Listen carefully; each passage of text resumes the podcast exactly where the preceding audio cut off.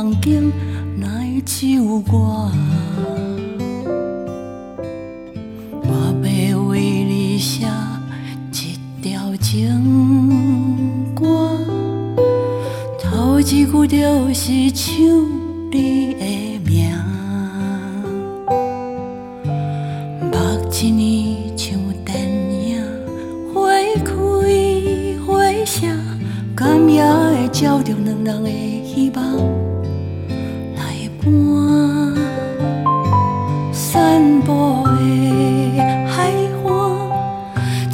听海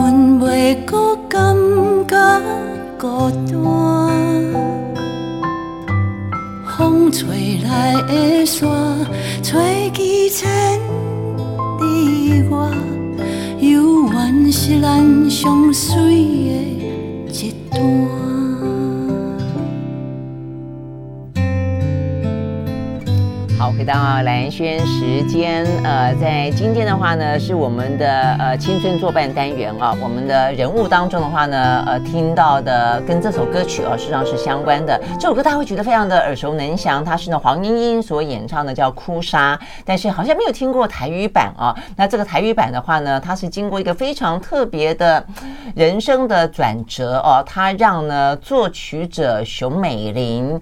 他第一次因为作词者林秋离他先生的过世，那时隔一年之后呢，他决定用这首歌，他们共同所创作的《哭砂》，呃，写下了台语版，而且呢，熊美玲自己唱了这首歌啊，我觉得非常非常的勇敢啊。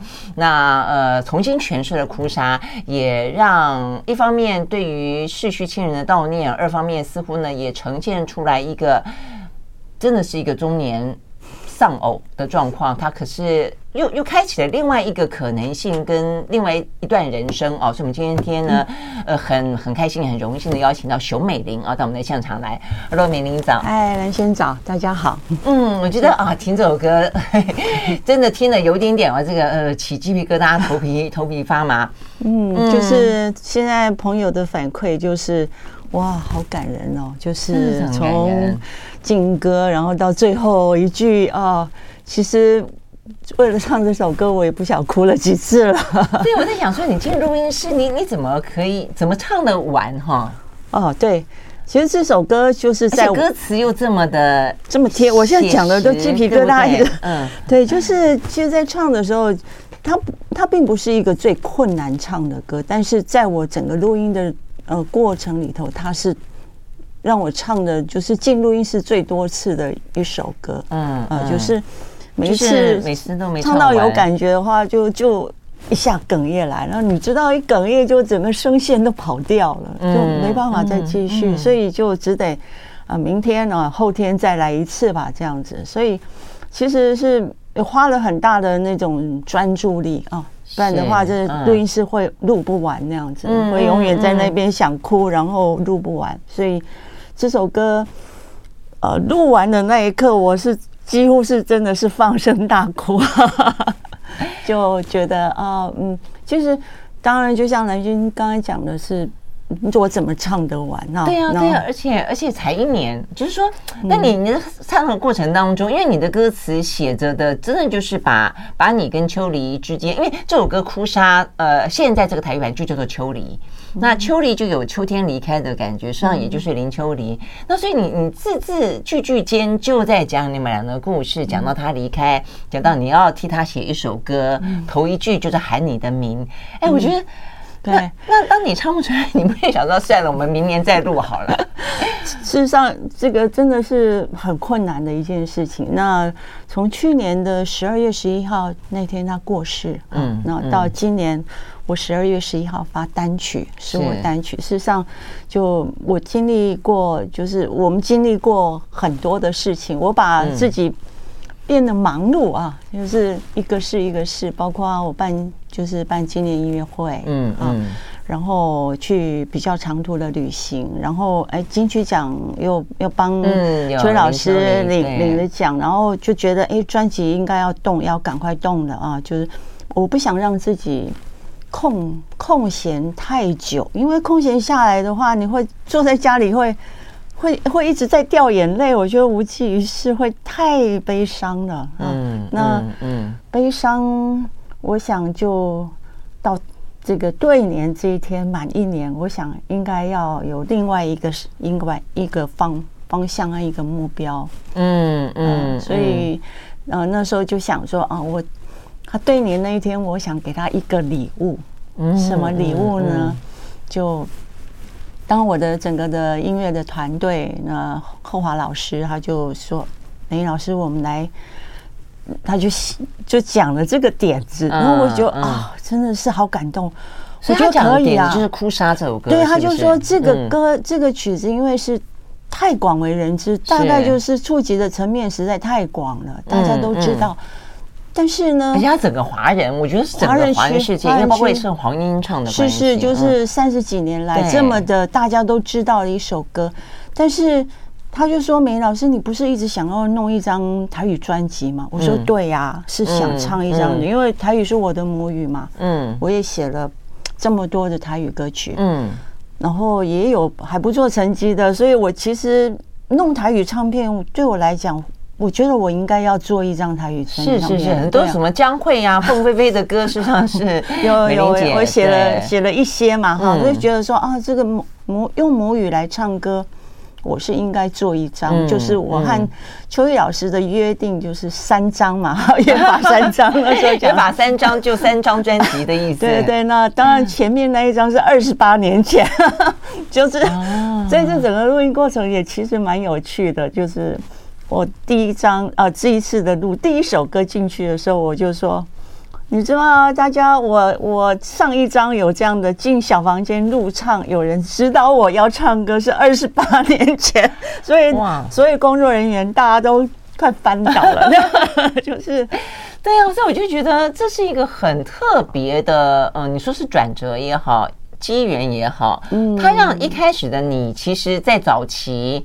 坦白讲，我们一开始年年轻的时候，其实因为你一下子就进到作曲里面去了，对，所以呢，你本来唱过一两首，有少少的，就是我唱过两张专辑，对吗？好，那在突然间，呃，对，大家就就对你的印象就已经比较是停留在创作人、作曲，然后搭配的就是林秋离的呃这个作词，对，所以你现在突然之间又重新以歌手的身份再出来，真的是很，其实我一直。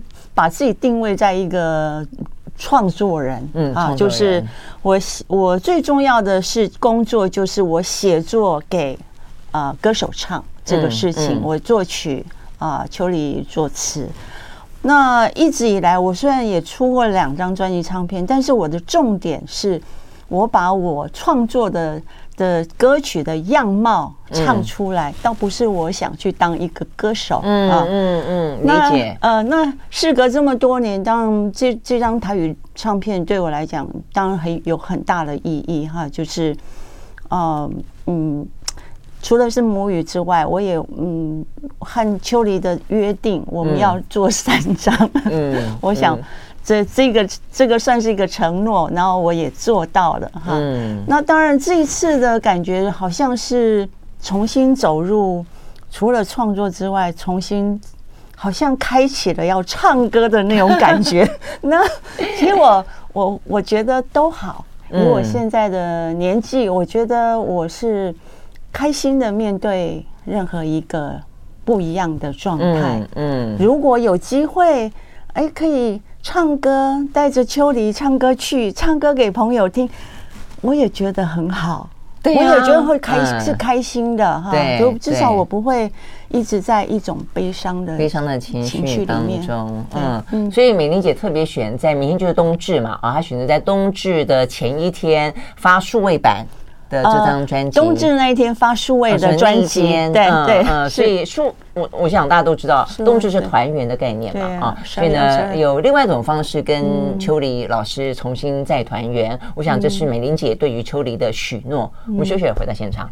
I like 103, I like radio 好，回到蓝轩时间，呃，回到我们这个青春作伴的单元啊。我们今天的访问到的人物是呃台湾非常知名的，算是流行音乐的作曲者。刚才这个美玲姐说她是一个创作人啊，这个熊美玲。那我们聊到的是因为呢，最近啊，她出了一张呢台语版的这个数位的专辑，呃，这个专辑就叫做《秋梨》吗？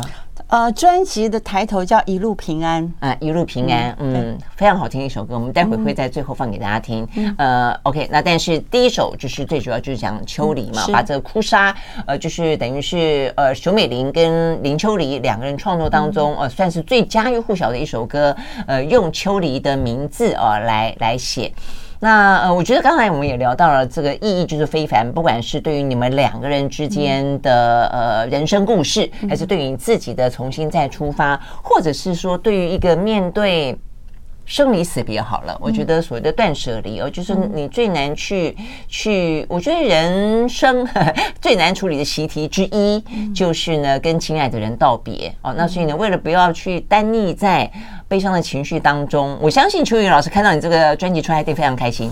我相信他在天上看到说：“大老婆，你原来是能力那么行的。”就是真的，对啊，我觉得那种情绪应该是 应该会很微妙，对不对？他是不是感觉上在你你准备要做这件事情的过程当中，他其实一直都在陪伴着你？我觉得那个心情是怎么样？就是说，因为我觉得一年要去整理好，尤其是。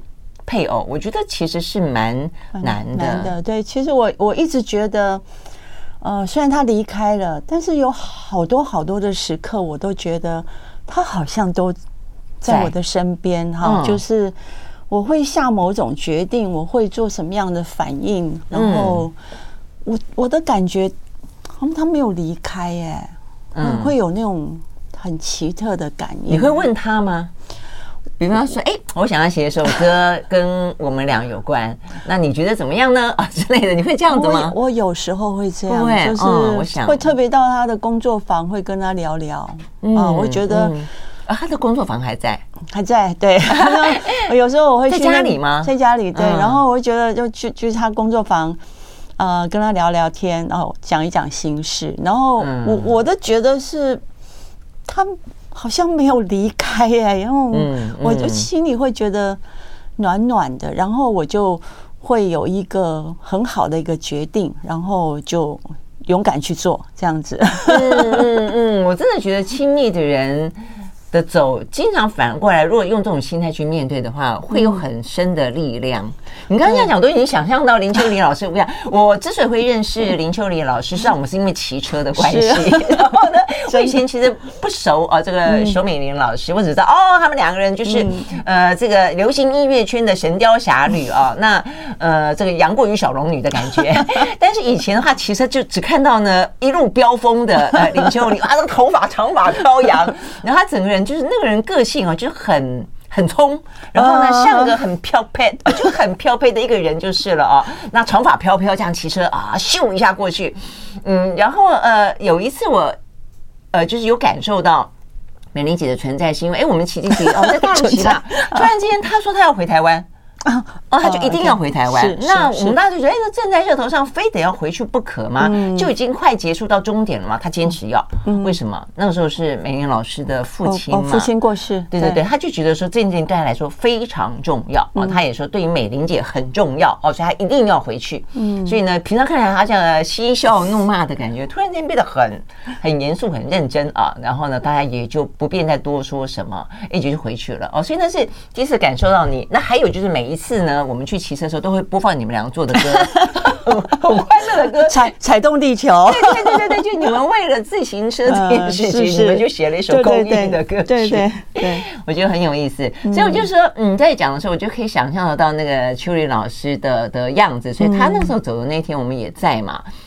对啊，我觉得很多人就没想到就是了，是就是刚刚兰萱在讲就是，他们骑你们骑车啊，是从北京到上海嘛哈，那一趟那那一趟，因为我的父亲那时候就是嗯状况不是很好，所以我那一趟就没有跟，就我觉得嗯。两边都很重要，但是我的父亲我那时候选择嗯，我觉得秋玲你好好的去这一趟是绝对要去的，北京到上海太有太有意义了哈。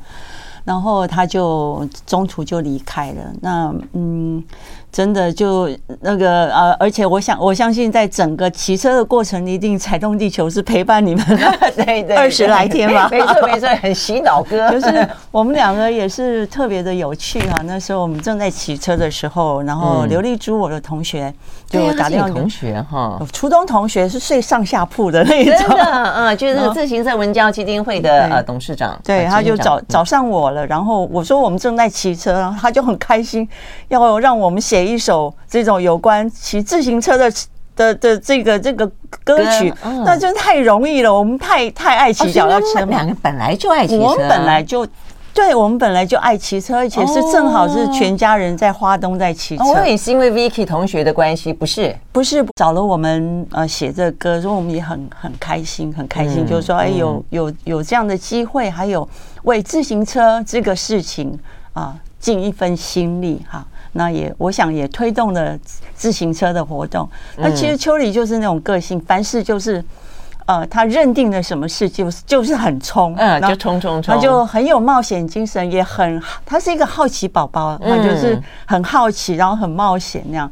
那我呢是那种啊，老公说什么，那我就跟着 在后头 跑的那那种人，真的，所以就变成他带领着我们，不管是骑车或是家庭的活动。就他在前，我在后，就是都是跟着。包括他，啊、呃，他弄海蝶唱片的时候，嗯、他也是一头整个栽进去。你要四十岁那时候才创业，其实是已经有点年纪了哈。他就，嗯、呃，甚至是他两个礼拜才回家一次嘛哈。哇，有十年的时间啊，这样子吗？他弄海蝶的时候，他是全心投入他只要是投入一个事情，他就是全心的。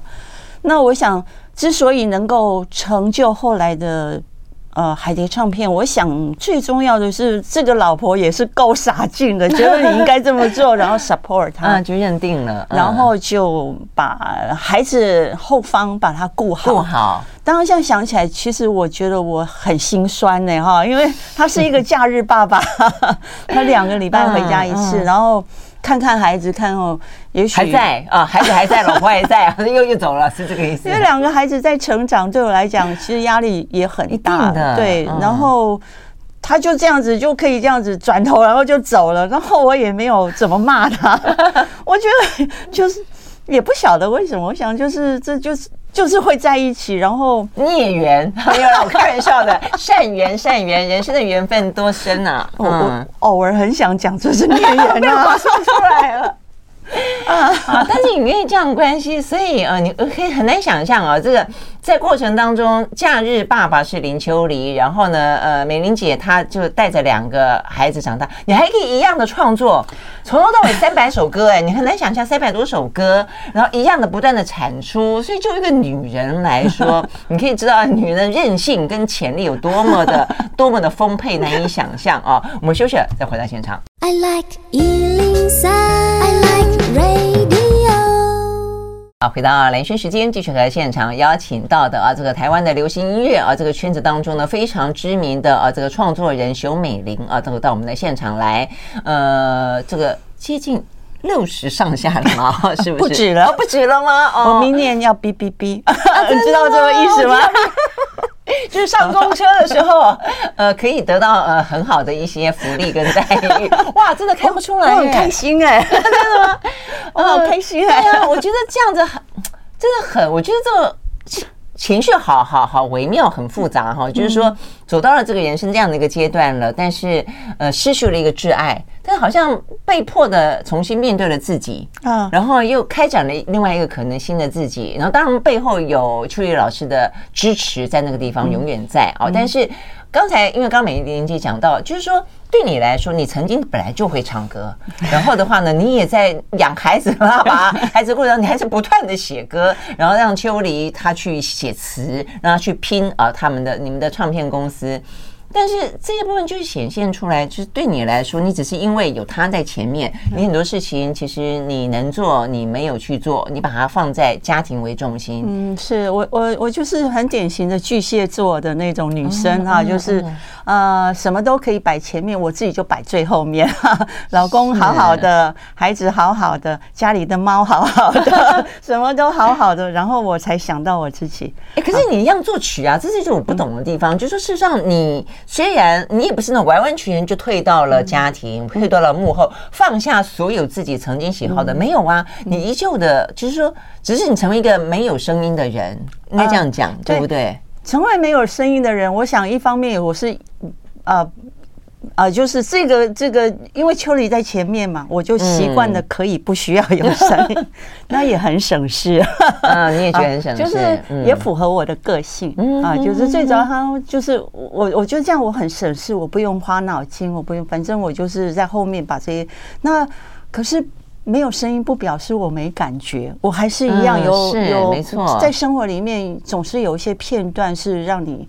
有特别特别的感受，所以这些特别的感受，其实我就是把它用旋律把它记录起来，源源不断，对，就是把它记录起来。反正不见得先要用嘛，哈，他也没时间填我的词，我也不会去找其他的作词人合作，反正就摆着吧，摆着，将来可能有一天还是可以用到。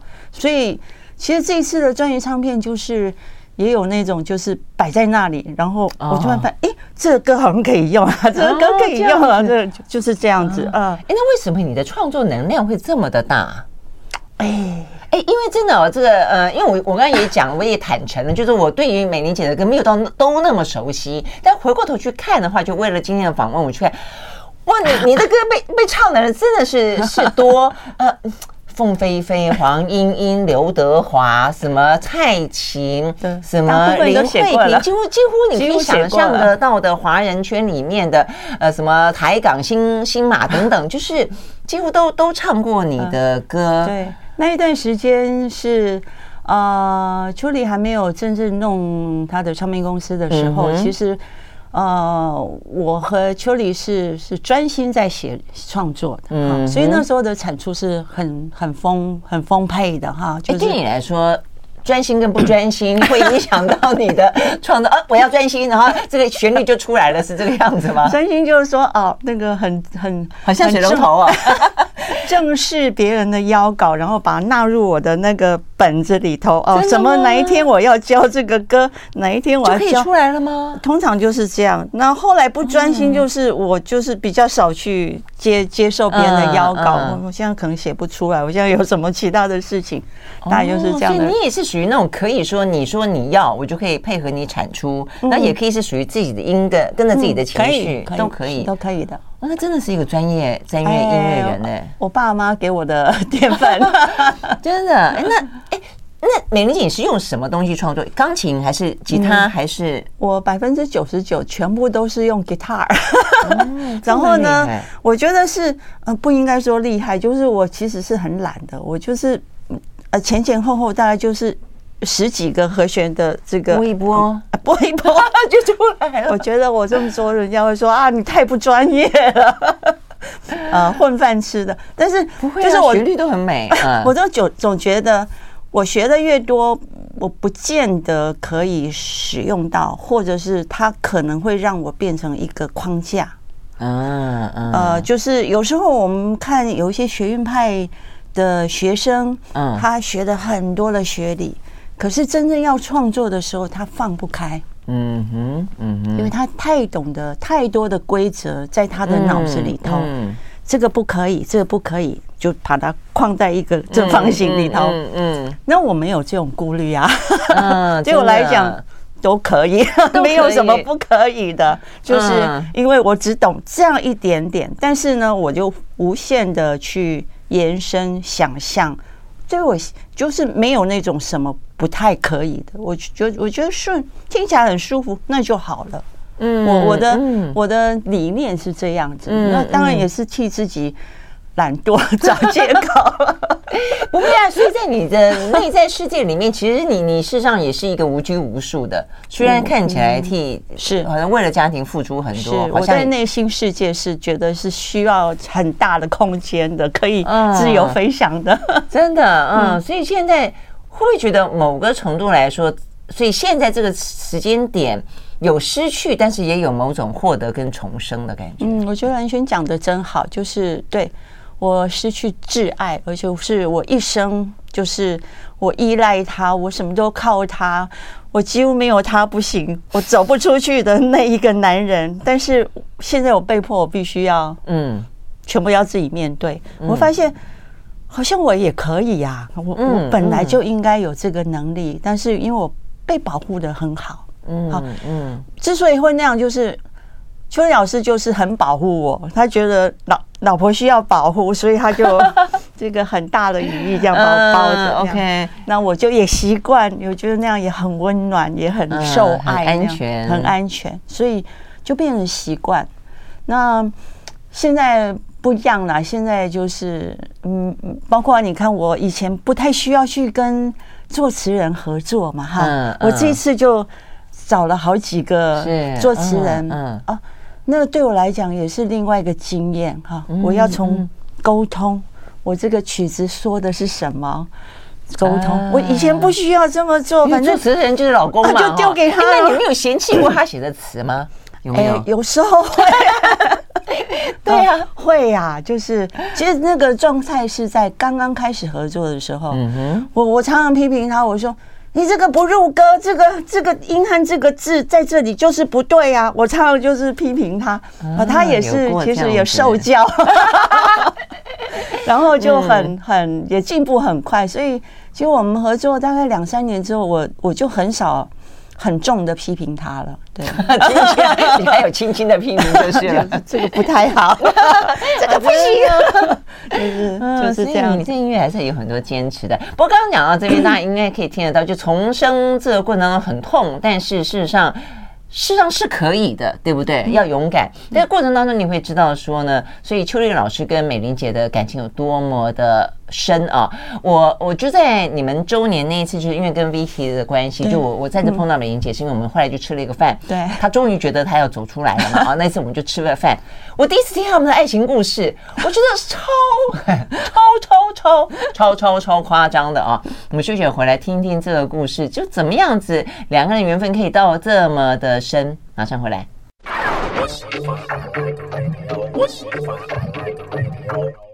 好，回到兰萱时间，继续和现场邀请到了青春作伴的人物啊，这个熊美玲美玲姐啊来聊天。呃，就是虽然经过非常痛的啊，这个秋梨老师离开了，但是呢，经过一年的时间，她整理好了自己，决定发了一个呃，跟秋梨老师呢共同许下的一个承诺，就是约法三章哦，有第三章的专辑出来，而且这一张呢是台语歌曲啊。那所以我们刚刚聊了很多，但是这个缘分之深，就是我觉得，嗯、人生可以 可以从。你不能讲重来，就是他能够有一个新的阶段，我觉得是一件，就算不得不很痛，但是能够展开。是一件很不容易的事情，幸运的事。对对，因为有些人不见得能够展得 开，是，是。所以，我我觉得这一定也有，就是你们两个人的呃情感呃坚定到，你觉得他即便离开，他永远都在，所以它支撑着你。我就我相信这个，因为我们都有经历过失去的人啊，那个那个力量，如果是这种转化的话，我觉得他反而会更强大。所以，就他就要回过头去看啊，就是美玲姐跟这个秋梨，她到底如何的强大。我那时候听到，我真的觉得匪夷所思。你本来要出国，对不对？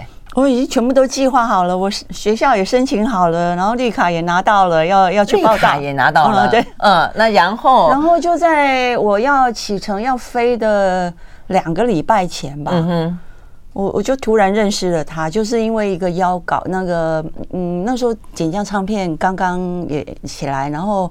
透过何何老师，就大何何青青啊，就是那是他做了凤飞飞、刘文正哦这等人的很大牌的一个一个一个制作人，嗯，他就呃拿到我的这个 demo 带，然后他也是一个哇，这个女子很很有才华哦，必须要把我找出来呢，就带着他的助理叫林秋离，就 去找我这样子，嗯，那就一。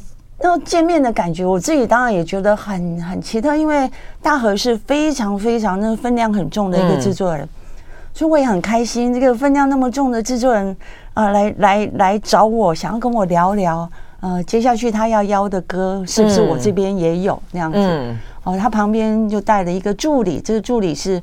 听说他文字就很强，他是很会写文字。啊，这样子，他那时候长什么样子？秋梨老师，就是那么浪人的感觉了吗？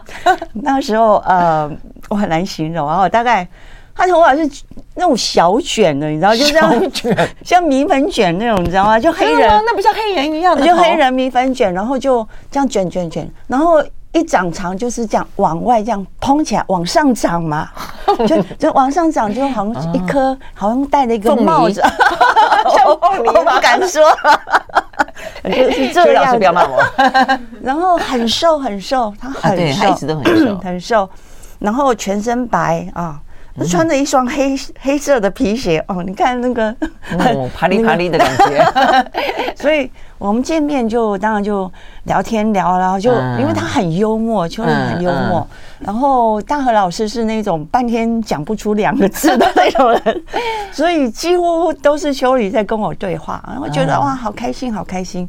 啊，当然我也不知道他对我有这么大的好感，所以没过几天他就约我了哈。哇，就。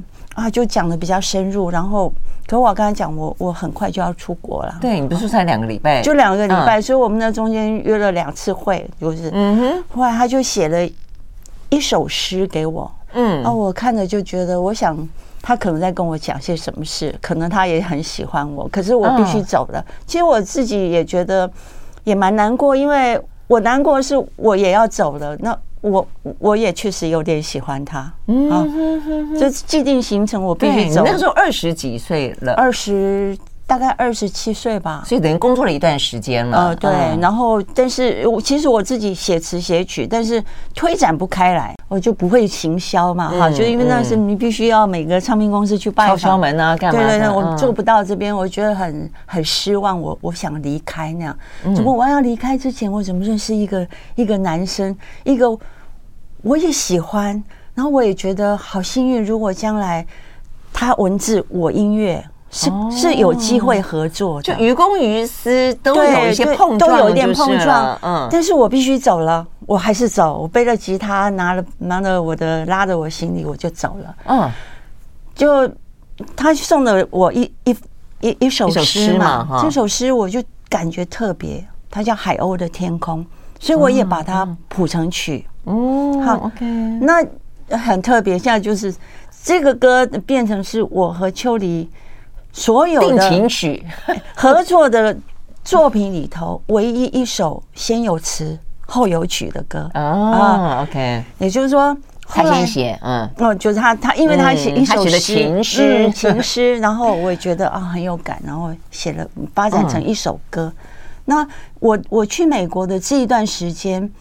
他几乎是每天一天一封信啊！对啊，我觉得这个最最最难想象，就两个礼拜之内三步并两步约会了好几次，但并没有留住熊美玲。那熊美玲一样走了。那接下来的话呢，这个秋梨老师就用情书公式啊，写了多久？就是大概两个多月。但是他有一呃，我觉得特别是他这中间他写了，除了信之外，他写了二十七封情书给我。这二十七封情书为什么？他的意思是从我零岁开始追我，追到二十七岁，把我追到了啊！哦，他有点倒带去想象。你零岁的时候呢，我写了一封信给零岁的熊美玲。对，你一岁写了一封信给……哇塞，秋梨老师那么浪漫啊！浪漫在这里看出来了，哇，真的超级浪漫。我就觉得，啊，说也奇怪，其实这二十七封情书，我到现在其实我是没有真正一封把它。完整全部看完，为什么？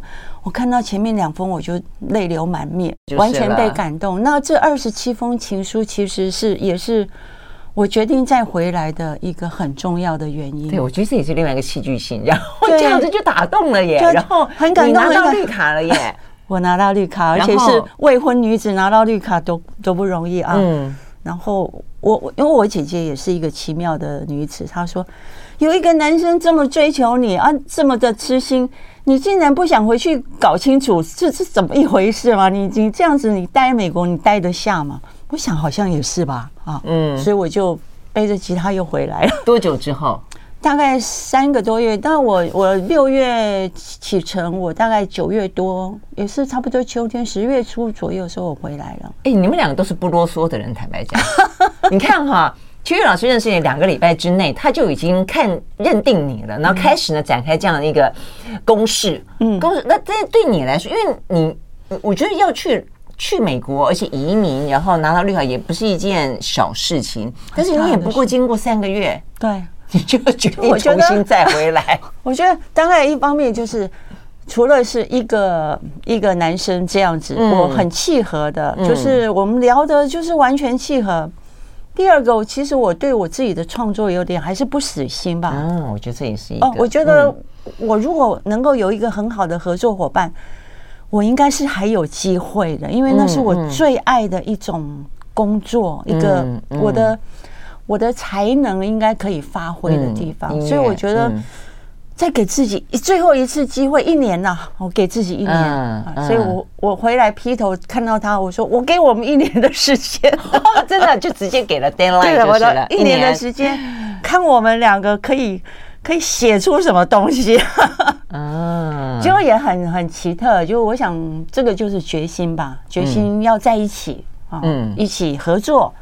所以我们很快的就写了一生情，一生还。嗯，我还年轻。嗯，吴琴弦就就三首。嗯，在在当时就是一九八五的隔年一九八六，这些三个歌都。都发行的时候，居然他大红了，嗯，都大红，三首都在排行榜很很好的那个名次，所以我就想一想，他就问我说：“你还要一年之内回去吗？”啊，是不回去了，所以不到一年就已经做好 决定了，不用回去了。哎，那所以你们什么时候结婚？就当年就结婚了吗？我们两年后的认识的那一天结婚。哦，就是。我们是六月二十，都好浪漫的人哦，都要挑那种特别的纪念日，有没有？要是对我什么的纪念日，我都会容易忘记。我觉得那是一个特别的日子，所以我们就呃就选了，就两年后我们结婚这样子。然后当然，我觉得让我决定要跟他，就是要嫁给他是，是其实是一生情一生还。嗯，其实那首歌就是非常非常之深情哈。通常这样的语法和笔触，通常是女生的那种心思才会有的笔触。竟然是一个大男生 写出来的，对，而且像是在写给你的感觉。嗯，是，所以那范逸文也是很幸运，正好那个时候他需要歌，然后就写出来给他那样子。对，OK，那个旋律一生情一生还，哦，对不对？很棒。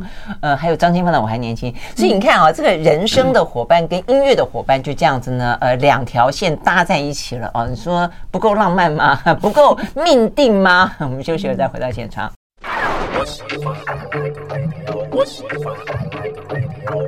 回到蓝轩时间，继续回到现场，邀请到了青春作伴的人物熊美玲老师啊来聊天。我们聊到的是你跟秋离的这个故事，真的是太动人了。所以我就说，其实不晓得你会不会觉得说，人生的情分，事实上再怎么浓，再怎么深，好像有走完的一天哈。嗯，就是或者换个形式，是不是？对，是，就是总是有要分开的那一天嘛，哈。然后，呃，嗯，留下来的人就就跟离开的人讲，你要顺行，嗯，好，就是你顺行啊，我要好好的在整理我自己，因为日子还要过嘛。嗯，啊，我想每个人碰到这样的事情，就是就是啊，悲伤，但是沉淀，然后勇敢再走下一步。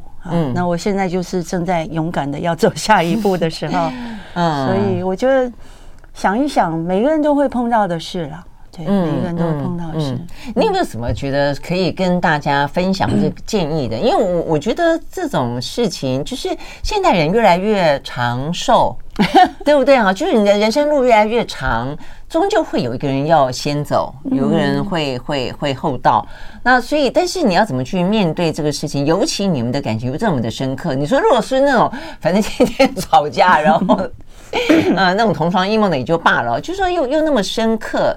所以，呃，你自己觉得什么什么事情帮助了你，或者你什么样的个想法、什么样的念头，让你可以对这个事情会有一个比较，嗯、让自己能够过得去，而且事实上不止过去而已，是它是一个更正向的，而且是是我们刚刚讲的有有力量的。嗯，我觉得，我觉得我是在面对这个事情，当然。秋梨要要走，其实我们完全没有准备，因为我一直觉得，我想我们家人还有他自己本身，都觉得他一定可以过难关，可以站起来。然后他生病也蛮久的，对吧？他生病很久，肝癌对，刚肝癌，然后后来是呃，他肝癌是大概两年，那肝硬化很久，肝硬化很久。对，那肝硬化其实并发症很多很多，很辛苦的。嗯，但是我们就是一次觉得他一定会好。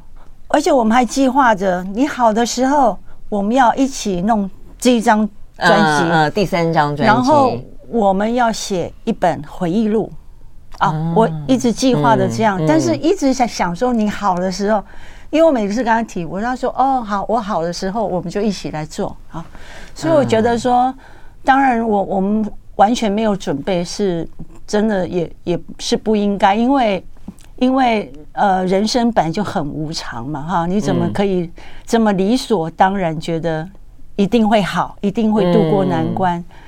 所以我是觉得我们不是一个很很很可取的一个 一个面对的的一个一个例子哈。但是我我想我我可以这样子一年这样子可以把自己重新站起来。当然我是很幸运，是因为我们有两我们两个有很多的作品。嗯，好，我除了两个儿子之外，嗯，也是一种作品，作品。然后我有很多的朋友，社会上真的很多朋友。然后我我们有很多的作品，然后这些作品其实，在在这么这样的一段时间内，事实上是真的是支撑我的一个力量啊，就是时不时某些歌就跑出来，在脑子里面跑出来，我就去。回味去听一听哦，原来我写过这个歌，我们两个有出产过这个歌，嗯，而什么样的行径？我觉得那好像也是一种疗愈，嗯，好，嗯，那当然除了疗愈之外，我觉得也要帮自己设立很短期的一些小目标，譬如说我以前没有做的事情，譬如是我去爬个山，我去骑脚踏车啊，或者是什么旅行，或者做一些很简单的事情。我觉得一段一段的 小事情都会让你度过那个难关。嗯，就以前可能都是秋梨在前面做，但是你现在得要自己提醒自己，逼着自己开始一个一个的对那小目标。对小目标，你若设定好，哎，你会觉得说，哎，那个似乎那个那个悲伤会。慢慢的冲淡，因为小目标很容易达成嘛，对，达成就会有一些成就感嘛，是，那成就感会冲淡你的悲伤，嗯，就觉得好像自己可以，可以，我其实是可以的，我可以做这个事情，我可以做那个事情，我可以出来面对朋友，跟朋友喝咖啡、讲话、讲笑话，什么都可以的，就这样可以一点一点就可以。我相我相信那是一个方法的，嗯嗯嗯，真的，我也我也觉得这个这个算心法吧，啊，这个心法很好。所以我们现在听到的这首歌叫做一一一路平安，要我们都要一路平安哦。所以这也是本来你就写好的曲子，本来就写好的曲子，然后本来是老师填填了一个国语词，嗯，然后但这个歌其实是很久了，那我一直觉得，嗯。好像哪里不是很理想啊！我一直本来一直想说请邱老师说你自己更动一下，还没来得及说。后来我发现这曲子真的很好，嗯，它很平和，很 peaceful，嗯，所以我后来又想说啊，我找我找一个合作伙伴好了，我就找了许常德，嗯，对，然后他。也够有才华了，他就也是很快就把这个歌填好。嗯嗯，OK，所以我想呢，这个一路平安是呃美玲姐送给秋梨老师的。我相信秋梨在远远的天上，她应该也希望你一路平安吧。我想她也在在告诉我们大家都要一路平安。你说我刚才讲说你要一路平安。嗯嗯，对。好，所以我觉得用不同的形式，然后呢彼此还是有一些连接，嗯，但是都可以有很勇气，很有勇气去面对新的一个一个不一样的啊，这个人生路。好，非常谢谢今天的美玲姐到我们的现场来哦，谢谢，也希望你的呃这个专辑，呃对啊，我觉得有一个很好的新的开始。嗯嗯，谢谢，嗯，拜拜，拜。到